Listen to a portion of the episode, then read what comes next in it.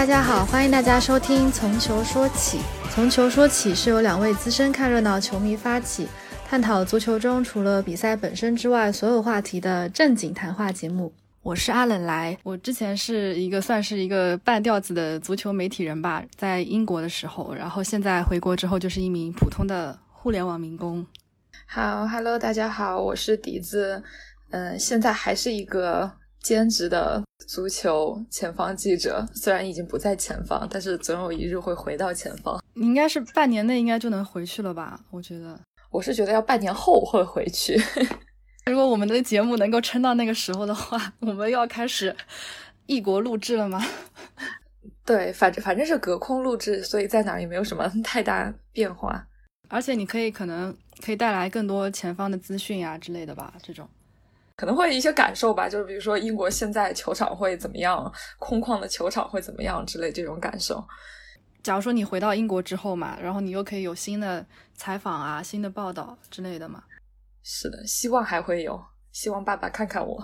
为什么会想要做这个播客呢？就是我其实听播客的时间也挺短的，其实也就几个月时间。前两天吧，就听了一期，呃，随机波动那个播客，然后它里面有一期节目叫做《竟然有人能从足球聊到简爱》，然后我就觉得，我把这个节目分享在朋友圈，然后我就想说，有没有人可以跟我一起从足球聊到叉叉叉？这个叉叉叉是不设限的，可以是任何东西。然后笛子就非常积极的，呃，响应，所以，然后我们就我，然后我就觉得笛子是个非常适合做播客的人，因为他有很多很好的经历可以分享嘛。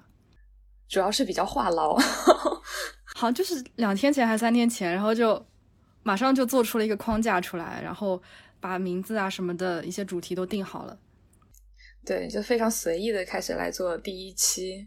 对，然后第一期我们还呃选了一个很大胆的议题，就是当女球迷好难。就第一期我们就敢聊这么敏感又庞大的话题，可见我们并没有想长久的把节目做下去。这节目能做多久，就是 非常随意。对，我就说是是就是我们两个都是会被划分到女球迷这个群体中，但是嗯，女球迷在大众视野中的可见度，你要说她高，她其实很高，但是其实她真实的面貌，我觉得好像。嗯，总是不是那么的清晰，感觉大家对他都会有一些误解，然后对实际，嗯，到底有多少女球迷，然后女球迷本身的年龄跨度是怎样，他们的嗯职业是怎样，他们嗯他们的喜好。是怎么样？感觉都是一个很模糊的一个概念，所以我们就想从自身出发来聊一聊，想呃给大家分享一下我们做女球迷这些年有什么心得体会，然后也可以同时吐槽一下我们有遇到的一些很奇葩的事情。对，然后包括女球迷跟男球迷到底有什么本质的不同，然后对这些不同怎么看？我们是否是否会介意这些不同吧？对。对，因为女性和足球的关系是其实挺微妙的。足球是世界第一运动，而且是一个男性主导的运动嘛。女性很多时候是处在一个比较边缘化的一个地位，所以我觉得这一点还是可以好好聊一下的。嗯，是的，毕竟还是嗯，在世界上的某一些国家，女性还不允许被进入呃，不允许进入球场。就作为一个可以进入球 球场的幸运女女球迷，我们可以从嗯大众对女球迷的刻板印象来聊一聊。对，我觉得你你之前有碰碰到过什么你自己觉得不舒服的一些刻板印象吗？呃，当然有很多啊。我觉得首首当其冲就是你跟比如说你跟不太熟的亲戚朋友见面，然后说如果你透露了我喜欢足球，并且还看了很久，然后也有。相关的采访或者前方的经历的话，别人就会表现出那种非常惊讶的那种态度，就是啊，你居然喜欢足球，天哪，这种。然后就其实这种反应会让我觉得很不舒服，因为我觉得我喜欢看球和我跟你说我喜欢呃看书、读报、看电影、旅游、吃饭这种东西，我觉得是一个非常正常的爱好。但是我如果跟别人说啊，我喜欢我我喜欢。吃饭，别人不会觉得天哪，你居然亲自吃饭，这种肯定不会有这种反应。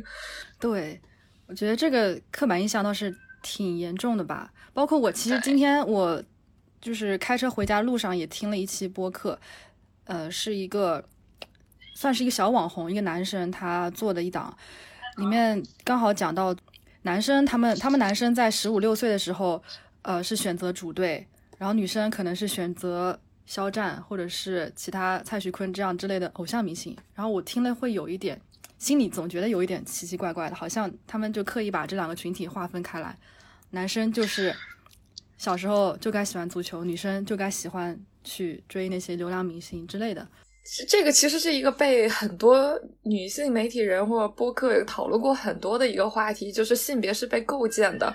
就是在小时候，别人告诉你有性别差异之前，你不会认为女性就一定要喜欢粉红色，男性一定要喜欢蓝色或者黑色。就毕竟，比如说在那个呃。比如说太阳王时，他就法国太阳王时代，粉红色才是男性，真男人就要用粉红色。对，就这个其实是一个被构建的一个喜好或者偏见。然后就比如说我十五岁的时候，我我还想了一下，我十五岁的时候是什么时候？然后想啊，那个时候我是一个呃非常无脑的卡卡迷妹，我现在还是很无脑。对，那个时候我也是在。一方面是可能疯狂的喜欢足球，另一方面疯狂的听着摇滚乐。就我觉得每个人可能对于爱好都有不同的选择，但是并不是说在大众化的眼里，这个人只能喜欢这样东西。对，然后。对我很很不喜欢男，就是男球迷先入为主的认为你们女球迷就怎么怎么怎么样，然后还有一点就是对于足球宝贝这一点，是这个是我特别不能理解的东西。真正男球迷们，他们到底怎么看？就是在世界杯或者欧洲杯这种大赛期间，他们在看球的期间，他们真的会有精力去关注这个足球宝贝吗？就是就真的会觉得啊，这这届大赛没有了足球宝贝，哎，这就不行。其实我特别好奇，他们他们真的是这么想的吗？对，我觉得这个可以，就是到时候可以有找邀请一下那些男球迷过来。对，未来如果有机会。但是从我个人角度来想，我我想象了一下，可能他们觉得看了一场球赛之后，其实有有时候心也挺累的，所以可能需要一个眼前一亮的东西出现吧，就是换一种，也是算是换一种口味，有一点新鲜感吧。对，好吧。但其实我也不知道这个背后的原因是什么。对，哎，其实哎，这个真的是一个天问，我真的很好奇这个。对，就是嗯。比如说跟足球相关的这些网络节目啊，然后电视啊、媒体啊，就会其实是有美女性形象的出现，但是这些女性形象好像是一种供观赏的女性形象，好像是一般了都是几个男性解说来点评一下，然后女性在旁边负责端庄、负责好看，然后观众的目光集中在女性身上，只是因为她们的外表，大部分都是这样吧。对，我觉得近几年越来越是这样呃，我记得最先开始我忘记她名字了，一位姐姐把她请进直播间，就说啊，只有这个方式我才能把她请进直播间，所以就她被迫的要穿上那些特别性感的服装才能进入直播间。但其实她自己其实对足球是很有自己见解的，但是到了最后就。呃，感觉各大公司啊，或者是呃媒体，他们就渐渐的就觉得啊，那既然要只请女性只是要吸睛的话，那我为什么要请一个懂球的？只要她长得好看，这不是更吸睛吗？对，所以近几年这种情况就愈演愈烈，其实就就就已经到了一种迷惑的情况了。就然后，因为这些人这些所谓的足球宝贝不懂球，但是他们又吸引了最多人的目光，所以我觉得这是加深了一种误解，就是对，就是让大众觉得啊，你们女球迷就是喜欢在这种大赛期间卖弄风骚，然后也不懂球，就只是为了呃蹭球赛的热度来出名啊什么的。哎，其实我觉得特别不好这样。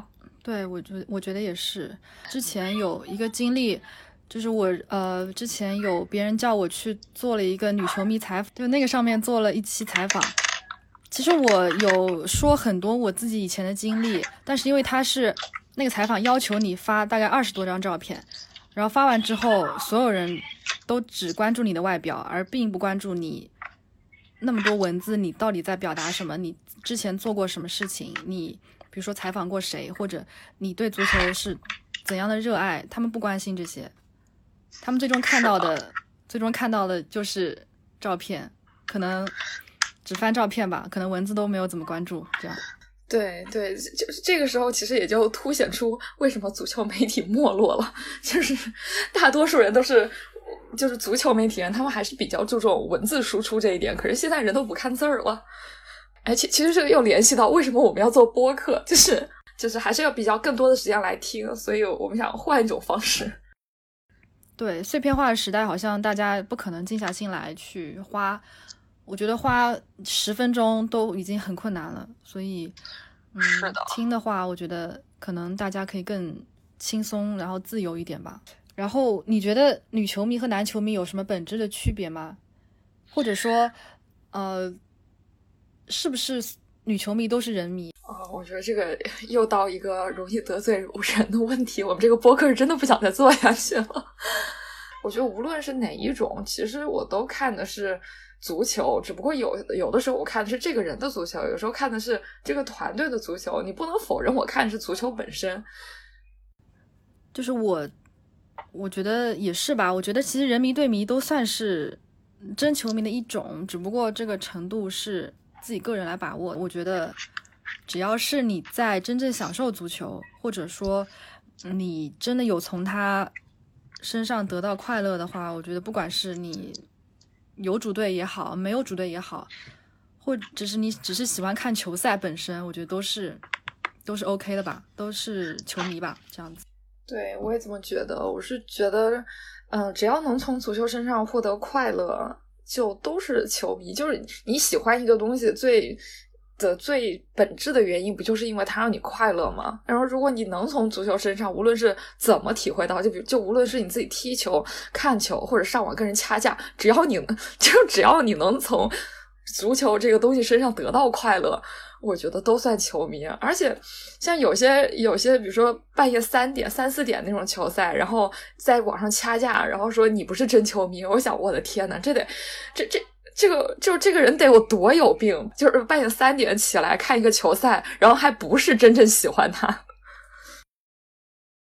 对，真的是精力太好，我觉得，我觉得现在半夜三点能爬起来看球这件事情，已经是非常值得骄傲的了，因为大部分人，我觉得得。这我们这个年纪了，已经很难爬。对呀，我现在都起不来了。如果不是很重要的比赛，我绝对不起来。只能说精力太好，身体太棒了。但是我还是想，就为男球迷说句话，就是说我可能我自己本身遇到的球迷，嗯，就不包括网上那些陌生人。我从小到大看球的过程中认识的那些球迷，所基本上男性球迷都是非常。平和开明的，然后对也并不会 judge 我说我是一个女球迷啊不懂球之类的吧，而且经常会我们经常会在比赛的时候去讨论比赛本身的，让我看到就是我作为一个球迷，而不仅仅是女球迷的我自己，所以我还挺感谢他们的吧，然后我也渐渐习惯了这种状态，所以。我，但是我可能这是我个人的情况，并不代表我接受了它，还是存在一些性别歧视的，所以我愿意它变得更更包容、更美好吧，这样子。哦，我觉得可能是比较幸运，就是在周围的，就是三就本身三次元遇到的朋友中，都可以遇到可以聊得来的球迷，因为我觉得我认识我周围的人，就算看球，可能。嗯，没有那么狂热，人家也不会两三点，就是男球迷啊，也没有两三点一起去看球。我我我印象中唯一一次跟我真正就只在三次元中认识的朋友，就只是跟我闺蜜，我们俩两点多去看过球。就是有那种，就比如说在网上认识了同一个组织的球迷，然后组织线下看球，这个有过，但是没有是那种直接三次元认识的。然后我觉得这可能就是你说我，然后你刚才说到的又是在网上呃认识的球迷和现实中认识的朋友，他们表现出来的态度不一样。这可能也是因为在网络是一个更 无拘无束，对他们来说更自由或者更肆无忌惮的地方，他们是不是会表表现出来的态度和他真正生活中会表现的态度其实是不一样的？网上重拳出击，就是现实唯唯诺诺，网网上重拳出击嘛，就是可能大部分人都是这样的。对，如果在现实中认识你，应该不会来 judge 你，就会觉得你是一个真正热爱足球的女女生，我觉得就够了吧，这样子。对，我没有我没有采访过我身边的朋友，应该吧？可能女生也习惯了说，时不时的会有这么一些误解。对，就感觉已经很习惯，就说啊，你你爱怎么想怎么想，跟我没有关系。不过我觉得现在，反正我就我本身来说，我自己的遇到的经历是还不错的。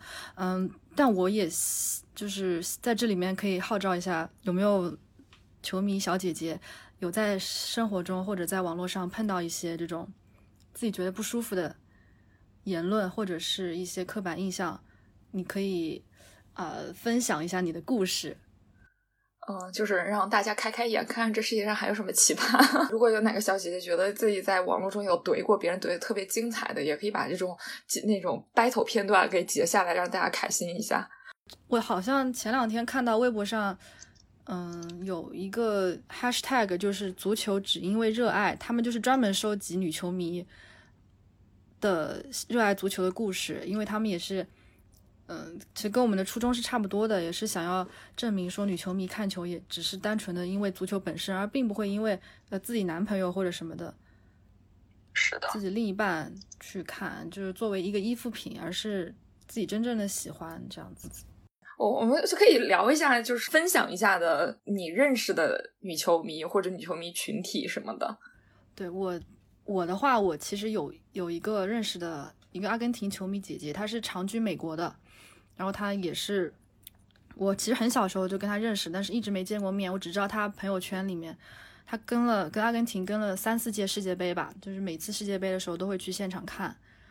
然后我觉得光是这一点就已经非常让我羡慕，并且，嗯，因为是很少人能够真的在这段时间抽出那么长的假期也好，还是他。嗯，做出了多少的牺牲也好，去真的为这支球队付出，呃，他的时间、他的金钱、他的精力，我觉得光是这一点就已经让我很很敬佩了。然后有一天我们第一次见面的时候，我们约在，呃，他来伦敦找我，然后我们约在一家类似于咖啡馆的地方，嗯，然后我就我其实有心里有个困惑，就是阿根廷这十几年的成绩一直不好，然后我我真的因为喜欢阿根廷，我会。很多时候我是感到非常悲伤的，或者说是心里面是很难受的。很多时候，然后我就把我这个困惑跟他说，然后他就回了一句话，他就说：“嗯，我们喜欢阿根廷，并不是希望他能够回回报给我们什么，我们这种爱是一种 unconditional love，就是就是无条件的爱吧。”然后我就听了就觉得，好像真的是这么回事。我并不要求这支球队。能够得到冠军，或者是能够，呃，带给我一些赢球的快乐。我只是单纯的爱这支球队的话，我只是希望他们能够踢球就已经很好了。然后后来我从从那之后，我的心态就变了，我就觉得好像我就赢球输球我都不太有所谓了。可能也是因为输的太多了吧。没有，没有，我觉得 做这种球迷好惨，因为我也是这样。天呐，太惨了，有很多的苦水可以倒。然后他是，嗯，他他翻译了一整本阿根廷足球有关的书，叫做《脏脸天使》。我能够想到的第一个人就是他。然后去年热刺来呃上海，不是有那个就是那种国际冠军杯的比赛嘛？然后嗯，我们我住在那个跟他们是住一个酒店的，然后他也过来找我，呃，刚好波切蒂诺也在。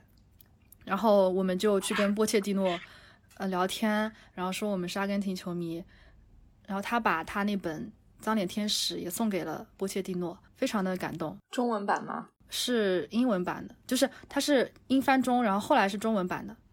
啊，对，然后他也波切诺非常感动，觉得在千里之外。然后当时是热刺的主教练，但是能够碰到一群阿根廷球迷，然后非常的高兴，跟我们一起唱歌跳舞，唱了好久。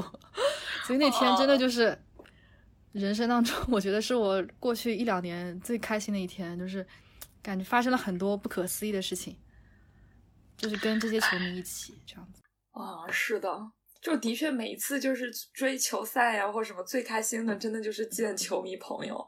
那个时候就是那个时候，你们对于球队那种爱，就是因为那种爱把你们结，就是把你们连接到一起。然后你们现在又因为这一份爱，然后在一个。空间里面，然后去就是去分享这个热爱，这种感觉真的特别特别好。我我每次也是，就如果去看球，和朋友约着去看球，或者在现场碰到一些，比如在微博上认识的朋友啊，然后就是就别人可能会认出你你是谁什么，这种感觉真的特别开心。就每最开心的，就其实那个球踢成什么样，真的不太有所谓，毕竟全场大家都在互相讲相声的那种，然后。然后在前前夜比赛之后，然后大家坐在一起去分享，嗯，发生的什么事情啊？这种啊，真的特别美好。所以说，足球可能带给我们不只是足球本身，它其实后越到后面更重要的就是你因为足球而认识的这些朋友。对，我觉得认认识朋友真的是足球带来快乐的一个很重要的方式。然后对于女球迷的话，感觉真的超级多，因为我因为足球认识了真的很多很多朋友，而且到现现在生活中也很多很多人，就真的已经是生活这样的朋友。我们经常会一起约着吃饭呀，干然后喝酒啊，然后一起我们甚至还一起出去旅行啊，干什么？就真的就是朋友，只不过我们是通过足球认识的，但是。这这一群球迷呢，可能就是在我年少无知的时候，我会有被他们吓着过，就是觉得哇塞，你们好特别的特别狂热。但是你想，这十几年过去了，从我看球开始到现在，十几年过去了，他们还是这样。就是这这十几年中，他们就他们的他们那种特别那种那种热爱就一直没有变过。他们喜欢的那那那一位。球员从球员到教练，呃，的所有事情发生了，完全没有改变他们的热爱。我觉得这个特别特别打动我。哦，这这就是呃，英扎吉球迷，菲利普英扎吉球迷。然后前几天不是那个他现在带的那支球队贝内文托从一一乙联赛升到意甲联赛，然后首页又充满了就是英扎吉球迷的庆祝。然后我真的那一天我特别特别感动。就其实他们一直在那儿，因为他们就是会去翻译啊一些以前的一些资料啊，然后去找一些老的图啊，一直在首页会发这些信息。然后或者是呃，英扎杰他最近也学会，就 最近这几年也学会了用 Instagram，然后也会在上面直播什么的。他们每次都会录屏，然后总结一下这次这次说了什么。因为他们很多人都是因为英扎杰去学了意大利语。嗯嗯嗯，对。然后也去过很多很多次意大利，然后也去见他，然后送他礼物啊，什么什么，就做了很多。但可能当年我觉得啊，你们这样好狂热哦，我不太能接受。但是我现在是觉得他们的这份爱真的让我觉得挺感人的。如果我是英扎吉，我知道我一直有这么一群球迷，我也会很开心。对，真的是会很开心。而且他们这这么多年来都是一直默默的在做事情，为付为他付出很多。就像你说的，这是 unconditional love。对，然后疫情期间又以那个中国英英扎吉球迷会吧，然后又捐了一些口罩啊什么的。然后现在他们肯定都是姐姐们了，应应该就是至少都是我这个年纪在在往上的姐姐们。然后大家一直都能保持这样的热爱，可能他们认识英加杰的时候还还是个还是单身啊或者什么，现在可能有了孩子啊什么，但是都没有改变他们的爱。我觉得这样特别特别特别好。我觉得这也是一种双向的吧，可能英扎吉本身也作为一个很优秀的人，也是值得他们坚守了这么久。的肯定是这这么多年没有你，你想现在就是无论是娱乐圈还是什么各种粉转黑，不是很正常吗？但是这么多年都一直是这样，真的好感人。我觉得我 细想一下，我觉得生活当中，如果我有一个追了十几年的一个偶像，然后我。也是为了他，我可以让自己变得更好。我会非常感谢这个人，这就是足球的魅力吧？可能。但是我觉得像我们这种，其实像我们这种情况，我们虽然不是粉一个人粉了这么多年，足球带给我们的也是这种变化。就的确是因为足球，我们才会去做一些人生的选择。比如说，你也说你是因为喜欢英超，所以去英国读书。然后当时我也是因为我喜欢足球，所以我选择去欧洲读书，也是因为。足球，然后让我认识到那边有一个更大的世界，你可以可以去追寻，你有这个可能性。就足球其实告诉了我很多人生的可能性吧。然后也是通过这么多年，然后你可能在一步一步慢慢的实现这些曾经你以为遥不可及的事情，无论是和足球有关，还是只是和你生活有关。但是我是觉得足球在这个过程中，它一直扮演的是一个激励的、鼓励的这么一个角色。所以我嗯，的确很。感谢当年的自己喜欢上了足球，就是当时可能喜欢上足球的原因，你已经不记得了。当年一定是因为那支意大利队就是长特别帅，肯定是因为这个。那就是不管是因为他们的外表也好，还是气质也好，还是什么，我觉得，嗯，在那一刻那个瞬间，一定是非常值得纪念的，因为那是一个无比正确的选择。对，对我我反正是觉得。就一个人如果没有兴趣爱好的话，其实是非常非常无趣的。所以说，对，主要是你没有兴趣爱好，你就很难有驱动力。对，像我自己爱好还挺多的，所以说，嗯，但但足球算是我记忆当中我喜欢的最早的一个事情吧。所以，而且我本身以前也是一个运动员，我就比较能理解运动员在，嗯。比赛当中的发生的事情，包括他的心态，或者是他的，嗯，一些体能方面，就是或者是情感方面，我可能在某种程度上可以稍微更能理解一些。但我觉得，就是喜欢上足球是一回事儿，然后喜欢上一支球队又是另外一回事儿，就是赋予了更深层的意义。对，就只是那个驱动力更具体，然后它更强。对，它让我对让我拥有了很多不一样的人生体验吧，算是。之前都说，呃，电影让你的人生延长了三倍。我觉得喜欢上这支球队，让我生命的深度或者说厚度宽呃厚重了三倍吧。这个我觉得你应该也是吧，就是会带给你更多的情感。对，它可以更快速的教会你一些人生体验，就比如说男人的话不能信这种。没有没有，其实其实就是这这种。呃，他不能被你的情感所左右，对，你要尊重别人的职业选择，无论那个是，无论事后来看那个选择是对的还是错的，但是那是别人当时他最想做的选择，你就要去尊重别人。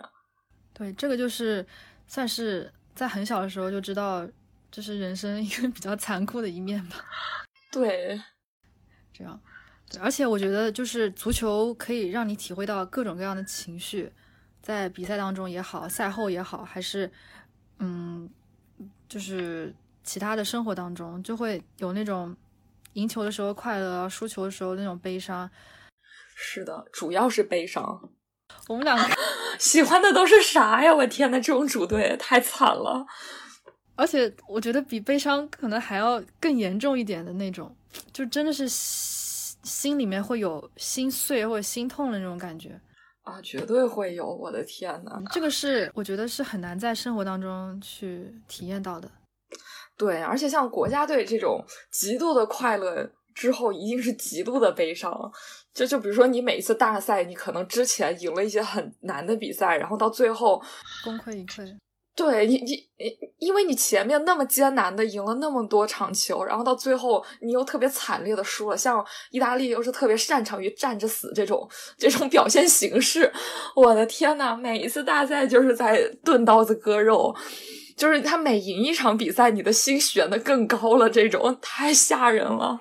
对，所以就就是每次意大利，我想说你你要么小组赛淘汰吧，不要不要不不要不要再考验我的心态了。对，很多时候我也是希望，就是干脆要不就干脆不去世界杯了吧。好像这个也会引起 社会问题，在阿根廷会引起社会问题。这个就是单纯从自己的心态出发，我真的很难，我心脏受不了，就是 我觉得太难了。对啊，太难了。所以我所以说我有时候也很羡慕那些喜欢冠军球队的人，因为他们。他们不会感到什么，这就是他们。哎，可是可是在足球领域没有没有冠军球队这种啊，就是你可以冠军球队四年，但是下个四年又是别人了。他们会喜欢冠军球队，就是比如说这四年是这个冠军，他们下一年就会喜欢下一个冠军。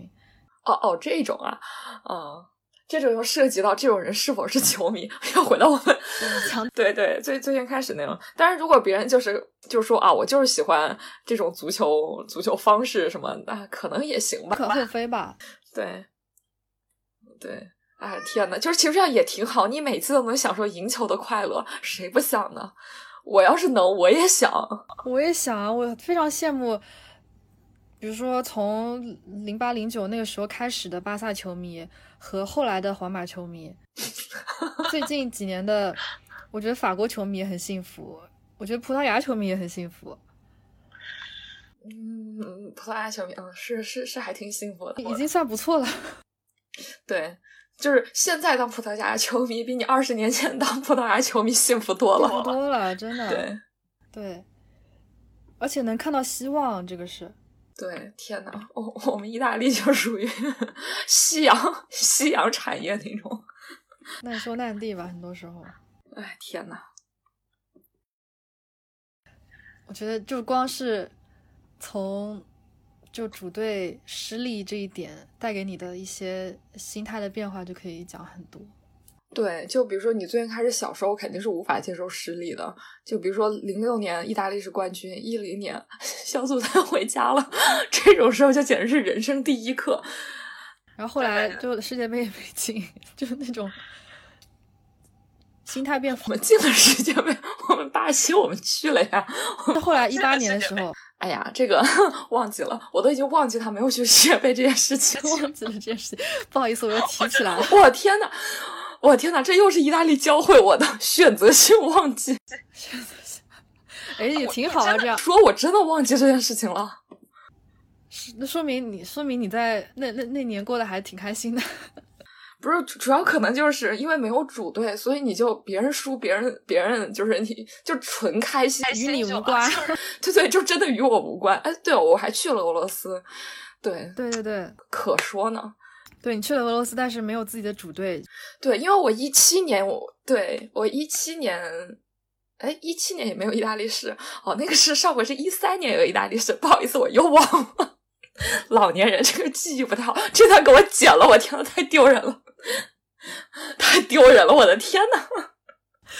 呃，这下 到时候再说吧。太丢人了，没关系。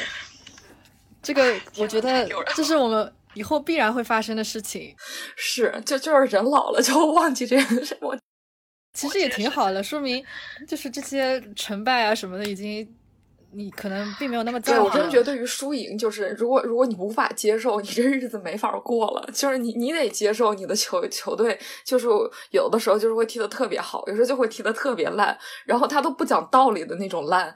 虽然就可能那种特别技术型的粉丝会，就是那种球迷会告诉你啊，这个时候你就是不行，你这个时候或者就是行。但是我就就是觉得，在我心里，其实在我内心深处，我一直觉得我所有我我喜欢的球队都可行了。总是会怀抱希望的，对对对，但是但是我又可以很坦然的接受这场比赛又输了，我我我也不知道这个这种心态是怎么来的，就是我觉得我们行，但是我们可能输球了，就是这这种两种心态会很和谐的在我这儿共存着。我觉得这个就是一种最好的球迷的心态了，就是可能经过多年的摸爬滚打、千锤百炼之后练就的这种心态。对，我记得之前微博上有句话，就说你你要喜欢一个废物，这才是真爱。然后我想说，可能我喜欢的球队就是废物吧。我觉得我对肯定是真爱了。对对，就我已经接受了。就是如果你球队是个废物，你还喜欢吗？我想了一下，我说也行吧，反正现在也差不多了。对，就像我之前说的，就算呃，只要他们能在踢球就已经很好了。我已经不奢望他们能够给我带来赢球的快感，或者是让我觉得我是。啊，我的我喜欢的球队是冠军的那种那种自豪感，我已经我已经不要求了。是的，真的是无条件的。不过这也是一种，我觉得这是一种人生很很特别的体验。对我我我就想了一下，我就觉得有能就是对就是能有这种心态的，要么就是你你真的你当妈，我估计我妈看我也是这种，就是哎这孩子都这样了，那能怎么办呢？再怎么样这也是我家孩子是吧？我觉得真的只有这种心态可以比拟。心态，需求了就是没关系，妈妈抱，就这种感觉。虽然那一个个我对这人高马大的，我不想抱，我天呐，你们你们最好自己去哭一哭，自己反省一下，就不要不要，就是不需要我来骂了，你们自己去反省一下。哎，这样这样看，我跟你现在的心态就真真的是差不多。对，就可能可能是我们这种喜欢废物的 球迷，只能是这个心态了。所以我觉得，呃，还好，就是我是我我们俩在做这个节目。如果是一个他喜欢的球队还处在那种巅峰期，他可能无法理解这种感受吧。对，可能是。对，好好，我我们下回要请一个什么利物浦球迷之类来聊一聊，春风得意的利物浦球迷，真的可以。最最好是从零六年或者零七年开始喜欢的，我并不想和他聊零五年，这这是我的底线。我本来还想说，至少要是经历过零五年，不不不，我不想聊这个，这个属于童年阴影系列，我不想聊。那就零六年，差不多吧，十五、十四年、十四五年、十三四年这种比较合适，这个年份的利物浦球迷比较合适。可以可以，嗯，我觉得还是很多的。对我们，我们在此征集，就是零六年以后喜欢上利物浦的球迷可以主动报名，但是要在一零年以前，呃，差不多吧，就是十年左右就行了。就是扎叔来利物浦之前喜欢上的都可以，嗯，或者是，嗯，你喜欢一支球队超过十五年的，然后你有很多心路历程比较心酸的，或者是特别坎坷的，你也可以。来来，过来分享一下！我的天呐，我简直可以给你介绍一堆我的，不是你们阿根廷球迷这种人难道不多吗？特别多，对呀，哎，就是我是就是再请一个这种，就是现在球队还是平平无奇的那种，请来一个就是和就我们现在是两个人惺惺相惜，三个来了就是抱头痛哭了，还是别了吧，演一演一出苦行戏。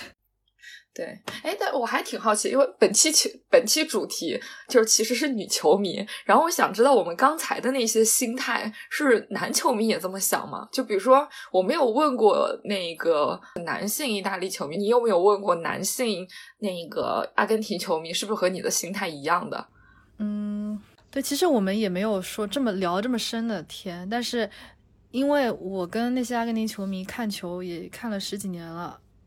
而且他们年纪也都是算比较大的吧，所以心态也是已经可能跟我差不多，或者是比我更更佛系的那种。我们可以就征集一下，就是男球迷，就是这种喜欢打引号的废物球队的男性球迷，你们看到球就是自己的球队一直在输球，或者是就是每年联赛可能过了三个月就没有争冠争冠希望的这种球队的球迷，大家心态是不是也是像我们这样？我我还挺好奇的。可能女生更更感性一点，会更关注这些情绪的东西吧。男生可能有时候可能没有想到那方面，但是我觉得深挖一下还是会有很多。可光是这这种血泪史就可以说好久。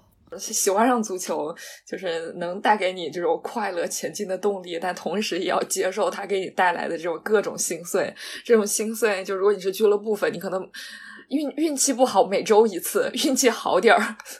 两年四年一次，对，就像这几年的阿森纳球迷一样吧。不，我刚才忍了半天，我就说，我们就不要不要在节目里 cue 阿森纳球迷，大家过的日子都已经够艰难了，我们不要再这样了。对不起，我错了。我想，对我还有一个问题，就是，嗯，也是作为女球迷的嘛，因为刚才说的都是可能从整一个球迷这么一个角度看，然后我想问，就是比如说，你作为一个女球迷，有没有？觉得自己是一个女球迷，而觉得自己非常自豪或者是骄傲的那种时刻，或者或或者说你有没有享受到一些特权在这个方面？嗯，因为我自己对女性性别特别不敏感的人，就是就是我在做一些事情的时候，我觉得是我在做这件事情，而不是作为一个女性在做这件事情。我觉得可能大多数女生或者喜欢足球女生可能都是这样的。我我只是觉得我爱足球，而不是一个女生爱足球。但是有的时候，就比如说你去，呃，追追追球队啊，干什么，然后就会有呃，和你喜欢上和你喜欢的球员，就比如说你把礼物送给他了呀，该签名啊，干什么都这一套都弄完了之后，然后旁边就会有男球迷说啊，他一定看你是个妹子才这么做的，就是大家一定都会收到这种这种评论嘛。然后我就是觉得，哦，是吗？我说，难道不是因为我做的更优秀吗？但我觉得是女球迷作为一个还相对来说少数群体，的确会更容易被看到吧，就是在。有做有些事情的时候，比如说像这个时候，我觉得球员来说，他可能是更希望跟女球迷接触吧。这个，因为男球迷看的太多了。我觉得，我说我是这么觉得的，我是觉得可能女球迷表达爱的这个，就是我喜欢你这个方式会不太一样。嗯，对，这也是一点。对，就比如说我，我们可能我喜欢你，我就我就比如说我做个牌子，我就会举着，我会更细腻。对，更更更直接，然后我也会，我我我不会觉得我特别羞于表达我对你的爱意，我觉得可能是因为这个，你更容易让别人知道你喜欢他呀。嗯，对，比比如说我有见过哈，就是有男男性球迷去追他自己喜欢球队，然后他拿一件盗版球衣，我我一般是看不出来的，就是那个已经盗版的我都看出来了，就这个，对你拿这种东西跟别人去签名，就球员他也不傻他，肯定看得出来啊。然后，然后，如果你说别人对你态度不好啊，或者什么，我觉得也可以理解吧。对，可能这方面的话，女生会更花心思在如何去表达自己的喜欢这个上面吧。然后男性可能就想的少一点，然后或者说，嗯，对，可能略微有一点那个吧，敷衍吧，可能我也不知道该怎么形容。就比如说，我们喜欢的都是呃拉丁文化圈，就意大利也算嘛。就是他们的，就是可能和亚洲的那种表达方式会不一样，然后女生的这种更直接的方式，他们更接受。因为我们就是，如果你去当地看，其实那些男球迷也是非常直接的这么表达，嗯，就是其实和和国内女球迷表达的方式其实是比较接近。他们也是，我爱你，我就会直接大声说这种，对吧？就是男男性是一样的。对，是的，中国的中国的男性球迷好像就是。就是举着一件球衣站在旁边，然后他能走过来最好。就一支球队来，我可能有我喜欢的球，有我最喜欢的球员，可能我就拿着他的球衣，然后剩下的球员我可能会拿一些那个打印的照片啊，或什么东西的。然后我可能准备不止一份礼物，但是我最喜欢那个球员，那个礼物最大、最豪华。这种，你拿着一件球队的不印号的球衣，和你拿着这个球员他自己的印号球衣，你去。叫他这个这个反应当然是不一样的呀。对，是的，对，所以我觉得就是经常别人就是有男球迷会说啊，你你因为你是女生，我反而会觉得不是因为我是女生，是因为我把这件事儿告诉他，他接收到了我的信息。如果你这样做，你也可以。对，还是方式方法的问题吧。对，男球迷感觉就是可以学一下，怎么样可以多跟自己的偶像接触。对，这这这是这我们这是是不是传授独家秘籍？就是你要追他，就拿他的那个硬号球衣。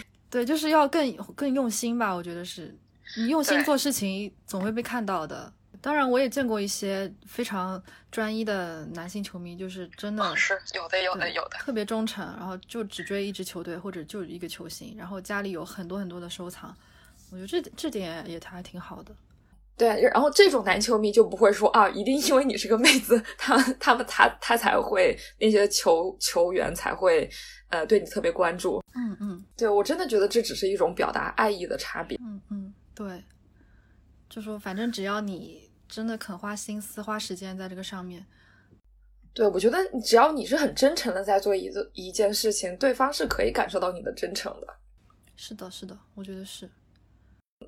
从我看到的媒体报道，也是觉得对于这些呃足球之后的这些呃文化，就是高于足球的东西，我觉得看到的还比较少，特别是最近这些年就越来越少，就是这种。足球背后的这种人情味儿，这种人味儿越来越少。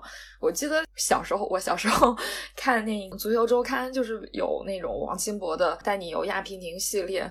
当时他写的那一篇拉维奇在那不勒斯的生活，我印象特别特别深。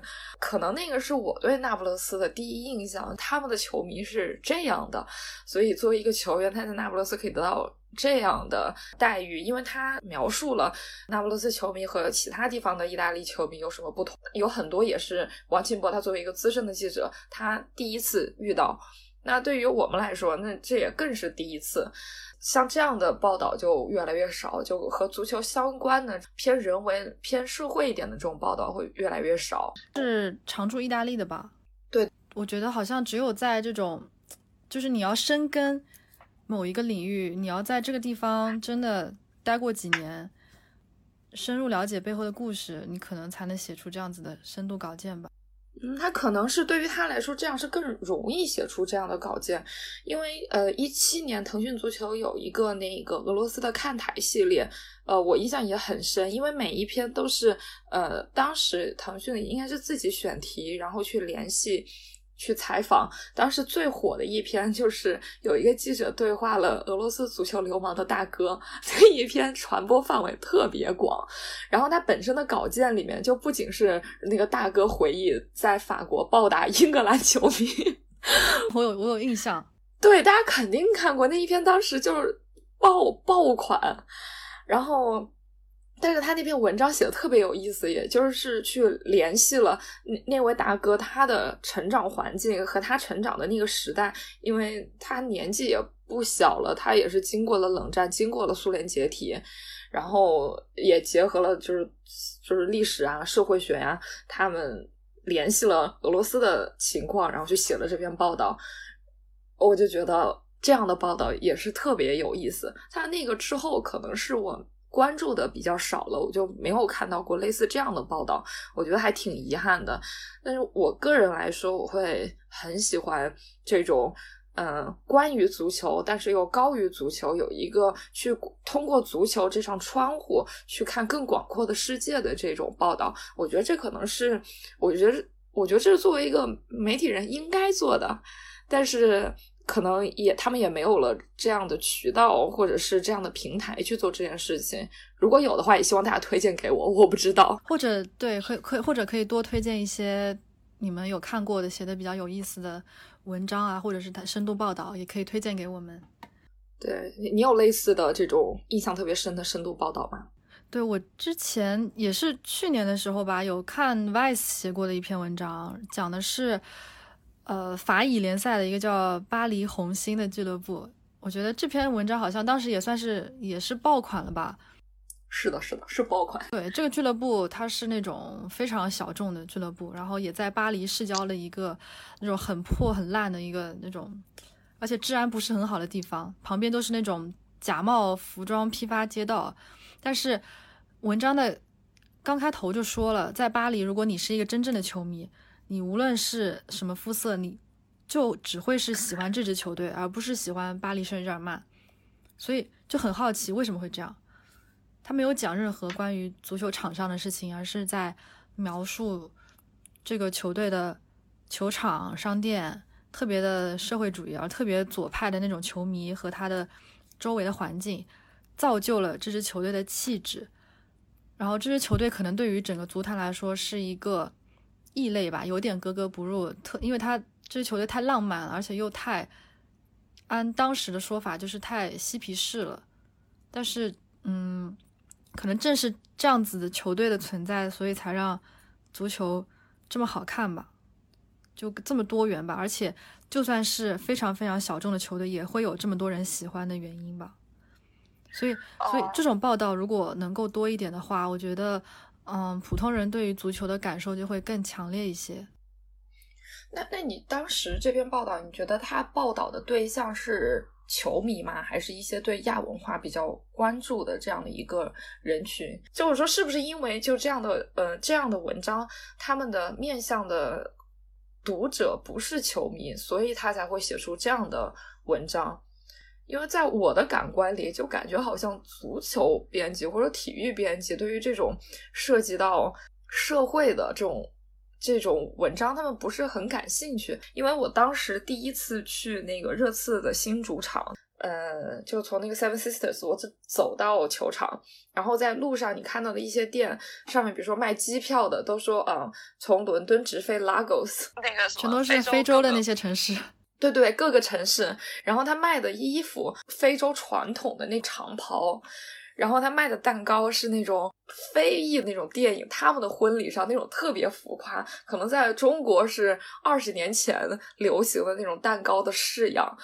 然后你再往前面看，就是热刺那个特别现代化的球场，你会觉得这个对比特别强烈。但是我也相信热刺是在尽力的帮助社区，至少是现在那个区域和那个球场，你看起来它是割裂的。然后我第一次去的时候。就是因为这种感觉特别强烈，所以我写了很大的篇幅，就是在讲当地的社区和这个球场的格格不入。然后，当然最后我也是说啊，这个球场，我我希望这个球场可以给这个呃社区带来新的生机、新的活力，可以让他们越来越好。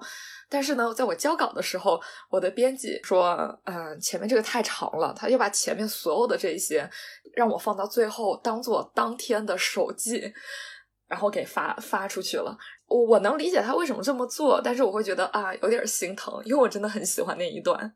对，可能作为编辑的角度，他们希望能讲本比赛本身，或者是围绕球员去做一些报道，而不是呃看上去无关的这些东西吧。对，然后我同时也很疑惑，那就比如说像这种和足球。有关但不是足球的东西，我们得放在哪儿说？就是难道球迷真的对这个就是完全不感兴趣吗？会感兴趣的，但是我就很好奇，这样的读者在哪儿，听众在哪儿？所以当时你说做一个类似于这样的一个播客节目，然后我就很快响应的原因，我就很想来找一找，是不是有更多的人对和足球相关，但是和比赛无关的事情感兴趣。对，就像呃，你刚才说到热刺那个新球场嘛，其实我在托特纳姆住了两年，我我是因为住在托特纳姆才喜欢上了热刺，就是这种感觉，就像是支持自己的家乡球队一样的那种感觉。嗯，那你当时如果再往南住一点，那你是不是要成阿森纳球迷了？哎，真的有可能。我当时住在北三区嘛，如果我是住在北二区，我就可能是因为就地铁就两三站路，真的是真的是会被它所，比如说跟周边环境的影响，然后受到邻居的呃潜移默化的影响，然后会每周都去去白鹿巷看球，然后那个时候的白鹿巷其实嗯比较破嘛，跟周围的环境还是 可以融为一体的，还是毫无违和感的，但是。又可以又牵扯到另外一件事啊，一个球队对于这个地区或者是对于这座城市的影响是非常非常大的，它是这个地区或者城市的标签，也是很多人对于球队的第一印象，或者是因为这个城市而喜欢上这支球队。这个这个肯定是会的，所以说就像很多球迷会去旅游去打卡某些城市，然后去对朝圣球迷朝圣之旅。这个也是算是完成自己心中的一个梦想吧，而且就是我一直以来的我自己对于真球迷的一个标准，就是如果你真的喜欢这支球队，你就要去看现场。对，去看现场和在家看那种感觉特别不一样。你去看了现场，你可能就会原地脱粉了。对，就是你要去看了现场才能决定你是不是真爱。我我记得我第一次去米兰的时候，就我也不知道为什么，我就特别不喜欢那个城市，我也不知道为什么啊？是吗？对，然后我去我去了圣西罗，我觉得哎也就这样，我真的我当时感觉哎就这样吧。它看上去并没有很高大上啊，就是普普通通。对啊，就是球场来说，呃，球场我们那不勒斯球场更破呀，圣保罗更破，但是但是就是那个感觉特别不一样。就当时我是觉得去了米兰，我整个人就是觉得，哎，也就这样。我就觉得，嗯，这个需要考量一下。我我还挺喜欢米兰的。对，后来再去就好了。你去多了就会觉得还挺好。然后总是会有你你觉得值得挖掘的点吧？对对对，至少我自己对于米兰不是那种，就是说你一去我就好喜欢这个城市，不是这样。我我去那不勒斯第一次也是说，我天呐，我脑子坏了，我干嘛要来这儿？但是。在那儿住了两天之后，我就超级喜欢那不勒斯。所以，那波里是那不勒斯是你最喜欢的城市吗？嗯，在在欧洲吗？就是所有地方，全世界，除了武汉是的。对，但是那不勒斯那个城市，哎，就是你要你要我特别喜欢它，你要我特别恨它，真的很脏，真的很乱。我没有去过哎，这样就被我一被你一说，我觉得还挺好奇的。那不勒斯这个城市就还蛮特别的点，就是转会走的球员，除了伊瓜因，没有人说这儿不好。伊瓜因也没说这儿不好，他只不过会去挑衅球迷而已，也不一定是不好，对吧？所以那不勒斯球迷就很讨厌伊的伊瓜因，后来不是把他的球衣什么都烧了，就是也不是说多讨厌他这个人，就很不喜欢他这个决定啊。而且这个可以之后详说，要来介绍这个又会涉及到历史啊、社会啊、文化这些议题。对于我来说，这又是球场之外足球相关的内容。对，其实我们聊的都是围绕足球，但是不仅限于足球啦。所以，我我们到现在就一场比赛都没有说。可能我们就真的如果聊技战术的话，可能也没有那些。怎么说自己在踢球的，或者说很多男球迷那么专业，但是我们是从不一样的角度去看待这件事情。对，就可能我对足球感兴趣的点的确可能不太一样，所以我对我们我们两个的定义定位都特别准嘛。我们是说这是一个资深看热闹球迷，但是不代表我们不懂，就是不代表我们不了解战术，我们对战术还是。还是知道的，并且我们知道越位，好吗？至少能看懂你在干嘛。对，至少能看懂，而且就是你要我排阵型，我还是能排得出来。但是我无法，我没有办法当键盘侠，我也没有办法当教练。对，就我无法就是那种写千字长文，然后来分析你这样战术有什么问题。一方面是我不会，但是另外一方面是 是我真的 I don't care。对，没有这方面的兴趣。对对对，哎，但这可能也就是有区别，可能是不是大多数的球迷真的就是对技战术特别感兴趣？他们对就是看球，他们最感兴趣的就是技战术。这这也是我的一个问题，我就很想了解这个。嗯，我我觉得就是如果你平时有自己在踢球的话，你可以从你自己平时踢球的，嗯，不管是你的脚下技术也好，还是你跟队友的配合也好，还是。整个整场的战术也好，你是会有自己的心得的，然后你会不由自主在看球的时候，会渴望从比赛当中去学到一些，不管是 这些专业的知识也好，还是你可以可能模仿某个球员的标志性的的技术也好，可能会潜移默化的也会影响你在球场下踢球的这种。哦，这个可能人家关注点不一样，人家看球是一种学习、去模仿的过程。对，如果我是假设我是一个男生在踢球的男生的话，我我看球肯定会多一层目的。也是，就像我我如果去看一场羽毛球比赛的话，我是会看他们到底怎么在打球的，因为这是一种职业病吧。嗯，就可能你更懂，你更就是你有上手过，你更了解技战术啊什么。脚法呀什么这个之后，你就会不由自主的更关注这些，因为你可能更懂这一些吧。而且，呃，那些大部分男球迷有有在玩什么 FM 啊，或者是实况啊、FIFA 之类的游戏。那如果你要游戏玩得好，你必须要懂一些技战术方面的知识，你才能够有很好的配合，然后有一个呃很好的意识或者说大局观吧，这样子，从上帝视角来。看这场比赛，我觉得这也是一个原因吧。可以，可以，但是到底是怎么样，还是要我也没有去问过别人，还是要请邀请一下其他人过来深入的聊一下这个问题。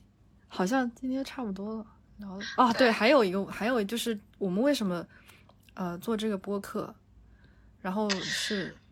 嗯，我觉得我们我们聊快聊两个小时了，然后我觉得我们说的每一点对于我来说都是为什么要做一个博客。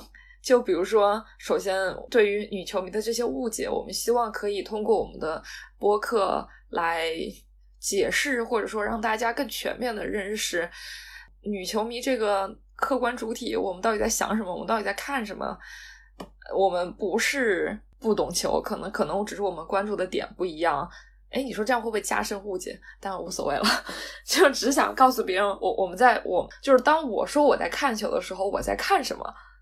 然后还有一还有一点就是球迷这个群体的好奇，大家是不是真的只对比赛场上的九十分钟感兴趣？是不是会有人对于足球代表的？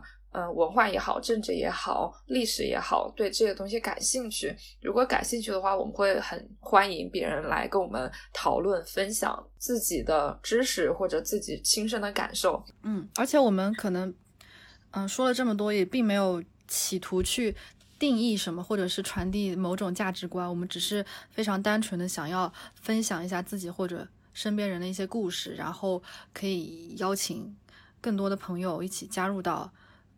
呃，关于足球和足球以上的这个整个世界的一些讨论吧，就是也的确是因为我们没有听到这在公众话语场中有人对呃这样的一个视角有过公开的讨论，我们也是自己的一个私心，我们希望可以有这样的一个平台，供对这一些话题感兴趣的朋友们来讨论分享。对对，而且我可能我个人也是一个好奇心比较重的吧，所以我嗯。对于别人的故事总是充满着好奇，是的，我也是。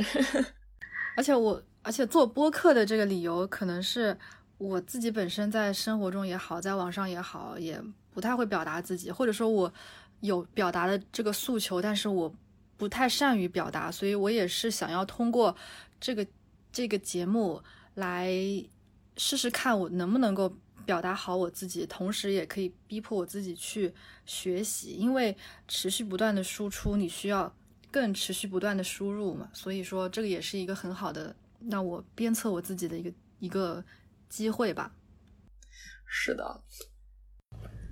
通过这一期的节目，希望大家对我们的定位“不聊比赛的足球节目”有了一个大概的认识。也欢迎大家在喜马拉雅、小宇宙 APP。